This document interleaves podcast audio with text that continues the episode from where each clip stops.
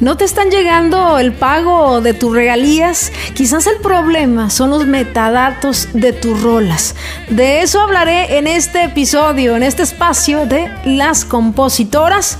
Su amiga Erika Vidrio, como siempre, abrazándolos. Estás a punto de entrar al mundo de las compositoras. Una voz que somos todas.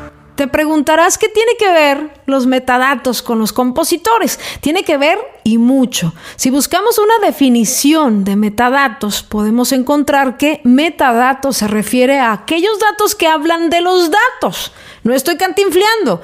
Es decir, describen el contenido de los archivos o la información de estos archivos. Un ejemplo sencillo de metadatos de una canción ¿Qué sería?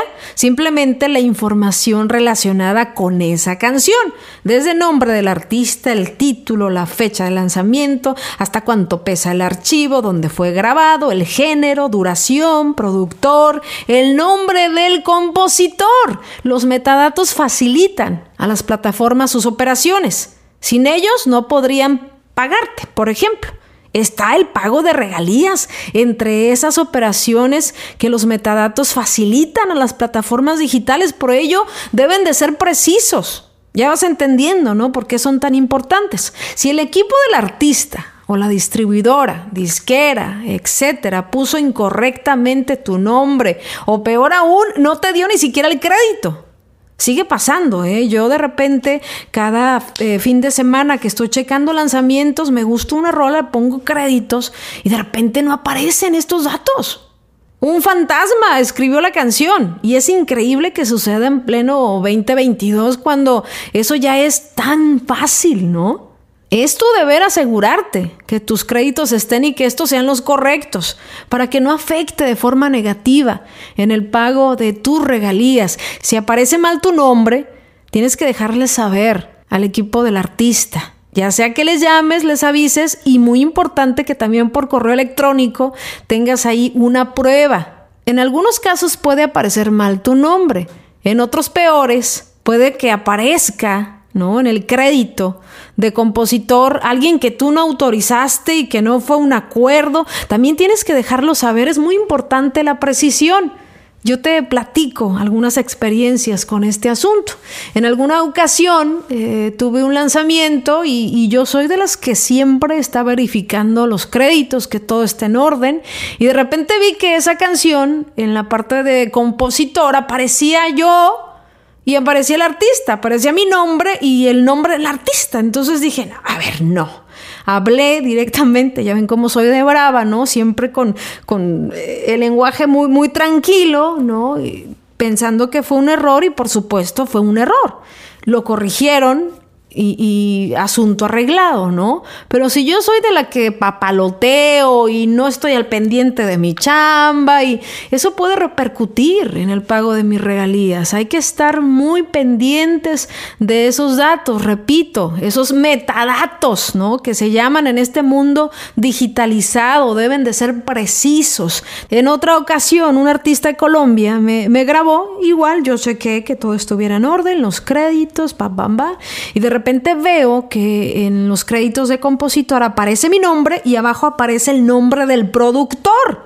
Entonces ese no fue el acuerdo, yo no sé por qué el productor se puso de compositor, quizás algunos productores no creen que ya con el hecho de producir les da eh, el derecho de ser compositores, cosa errónea, cosa equivocada, cosa muy manchada para mí, ¿no?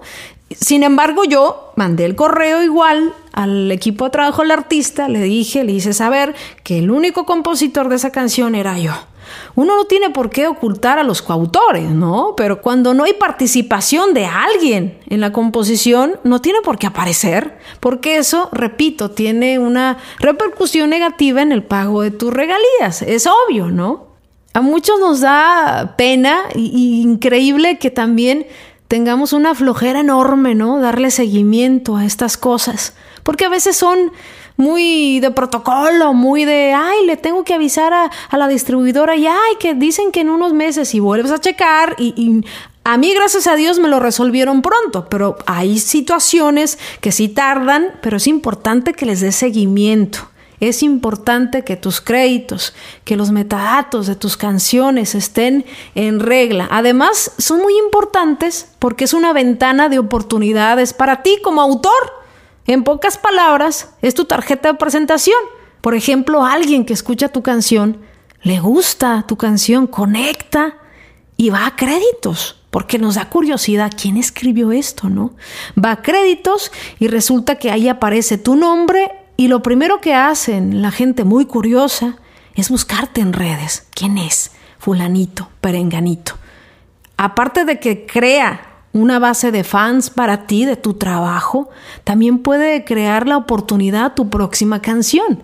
Los artistas están muy pendientes de las plataformas. Hay quienes incluso están checando, ¿no? Los nuevos playlists, los, los lanzamientos y de repente algo que conecta con ellos también puede darte esa oportunidad y tu próxima canción. Ahora, vamos a hablar de cómo aprovechamos como compositores este mundo digitalizado de los metadatos. ¿Cómo podemos aprovecharlos? Bueno, para mí sería unir, ¿no? Los metadatos con tu marca en redes sociales. Es decir, yo soy Erika Vidrio como compositora, ¿no? Así aparecen mis créditos. Y también estoy visible en redes sociales con ese mismo nombre, como Erika Vidrio. Esa es mi marca. ¿Cuál es tu marca? Supongamos que eres José Pérez. Estás en los créditos como José Pérez. Pero resulta que en las plataformas estás como Sabroso 134 o Pimpollo 177. Eh, va a ser muy difícil que te encuentren, ¿no? Va a ser muy complicado. Y sí pasa, ¿eh? Sí pasa. Otra cosa que pasa que me parece un desperdicio, incluso de autores que ya son grabados por artistas importantes, siguen ellos usando su página de negocio para promocionar sus canciones y no ven ¿no? la posibilidad tan grande de tener tu nombre de autor como una marca. Puede ser que si te llamas José Pérez Estrada de Lugo, ta, ta, ta, ta, bueno, a lo mejor hacer un perfil que se acerque más a tu nombre, a lo que eres, un compositor, en vez de estar usando eh, páginas de tu negocio. Tienes que pensar que tu nombre es una marca. Por eso es tan importante que lo cuides, que sea preciso en los metadatos, porque eso, aparte de que influye en el pago de tus regalías, también influye en tu marketing, en tu marca. Y muchos dirán, no, pero es que los compositores no somos marca, Erika. Los compositores somos seres creativos, seres que conectan con la inspiración. Hay que despertar, señores, hay que despertar. Estamos en el 2022, donde el mundo digitalizado, si no nos unimos, y lo aprovechamos de forma positiva, no vamos a estar presentes. Y yo sé que hay muchos puntos de vista en este, en este tema, ¿no? Porque eh, he conocido autores de la vieja escuela que admiro mucho que se rehusan a utilizar las redes sociales y también es correcto si eh, a ellos los tiene tranquilos y no lo necesitan, pero yo siento eh, y doy este consejo a los nuevos autores que se acerquen eh, de lleno a, entender que su nombre es una marca y necesitan tener visibilidad. Ahora más que nunca los autores tenemos esa posibilidad.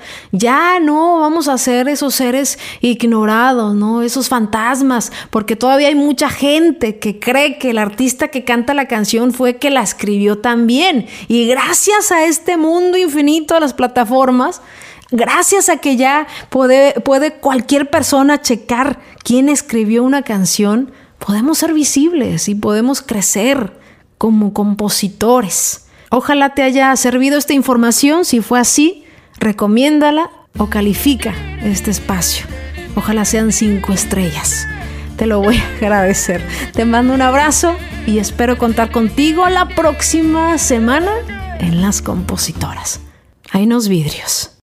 Gracias por escucharnos. Te esperamos el próximo jueves en otro episodio más de Las Compositoras, una voz que somos todas. Recuerda seguirnos en nuestras redes sociales como Las Compositoras y darle seguir a nuestro perfil para tener más visibilidad en este podcast.